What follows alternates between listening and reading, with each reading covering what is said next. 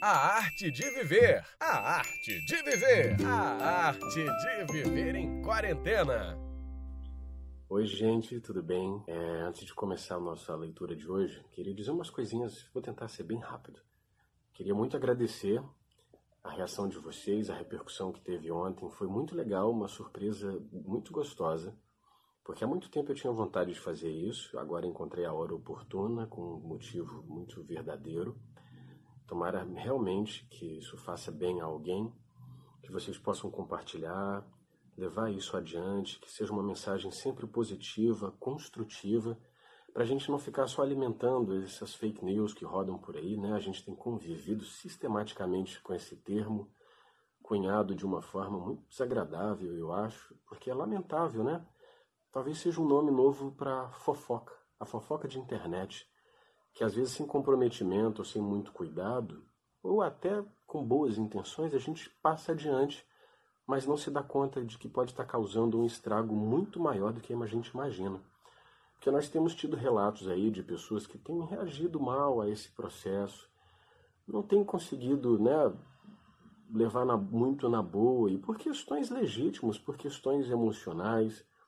Muita gente tem se sentido sozinha, Muita gente tem se sentido oprimida, tem tido momentos de ansiedade extrema, porque não pode conviver, porque não pode se encontrar, se relacionar. Mas talvez esse seja um movimento de muita reflexão para nós, para que a gente aprenda a se relacionar com a gente, né?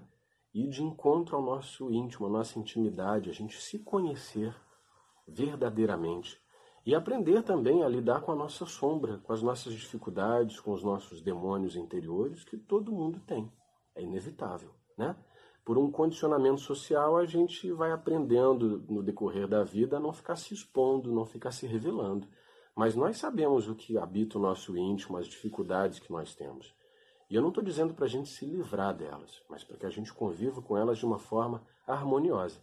Então, eu acho que uma boa forma de começar é parar de fugir dessa obviedade, de ficar compartilhando coisas que semeiam o mal-estar, o desconforto, o pânico, que nós já sabemos que nós passamos por um período difícil, que precisa atenção, que demanda certos cuidados, isso todo mundo sabe. Mas ao invés de ficar alimentando o mal-estar, por que a gente não, não compartilha entre nós maneiras de conviver bem com isso? Atividades, como muitas pessoas têm feito, compartilhado atividades para crianças, mas sem julgamento Cada família é um núcleo. Cada criança, cada mãe, cada pai, cada avô, avó, quem estiver ali naquele ambiente, vai se comportar de uma forma, né? A gente não pode querer padronizar todo mundo, senão a gente incorre num erro grave. Nós não somos iguais. Nós somos pares, nós somos parecidos, nós somos humanos. Mas cada pessoa responde de uma forma diferente. Então é hora de ter compaixão, de ter paciência, de ter juízo, de ter empatia, né? E viver um dia de cada vez, com sobriedade.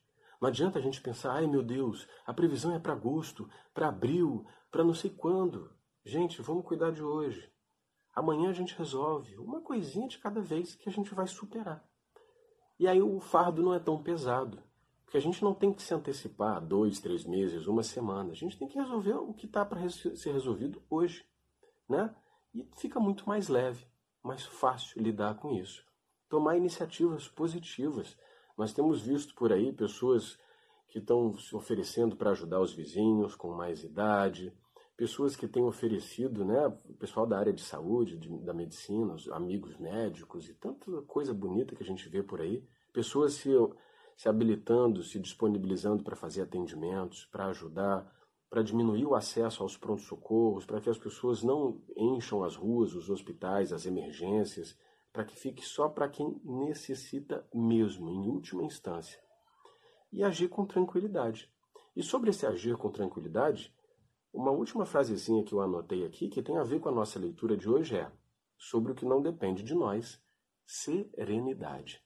Então, serenidade, sobriedade. Acho que essas palavras têm que acordar e dormir com a gente, quase como mantras, né? Para que a gente vá se trabalhando aos pouquinhos e alcançando o equilíbrio. Bom, então vamos à leitura de hoje do nosso A Arte de Viver, do epíteto. Depois eu vou postar uns links para que as pessoas também possam saber mais sobre ele. É importante, né?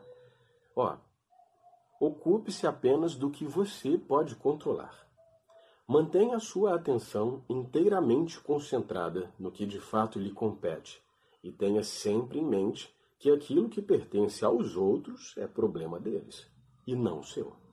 Se agir assim, estará imune a coações e ninguém o poderá reprimir. Será verdadeiramente livre e eficiente em suas ações, pois seus esforços serão canalizados para boas atividades, ó, boas atividades, e não desperdiçados em críticas ou confrontos com outras pessoas. Tendo conhecimento e dando atenção ao que de fato lhe compete, não será obrigado a realizar qualquer coisa contra sua vontade. Os outros não poderão feri-lo. Você não fará inimigos, nem será prejudicado. Se o seu objetivo é viver de acordo com esses princípios, lembre-se de que não será fácil. Você deverá abrir mão de algumas coisas e adiar outras. É possível que até mesmo precise privar-se de riquezas e pode ser que quiser. Opa! É possível que até mesmo precise privar-se de riquezas e poder, se quiser atingir a felicidade e a liberdade. Bom, uma gaguejada ou outra vai ser inevitável, né? Mas eu não vou editar, isso aqui é a vida real, tá? Bom, gente, eu me enrolei, vou tentar retomar aqui rapidinho, já estou acabando, não quero me alongar.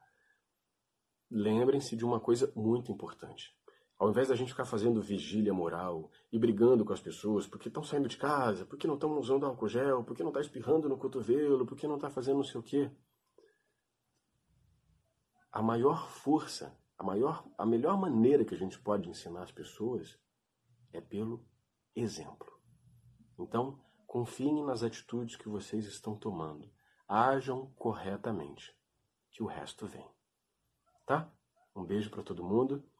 Perdão pelos erros, pelos tropeços, pelos engasgos, isso vai acontecer, eu estou aprendendo, mas quero muito dividir isso com vocês, tá bem? Um beijo e até a próxima leitura. A arte de viver, a arte de viver, a arte de viver em quarentena.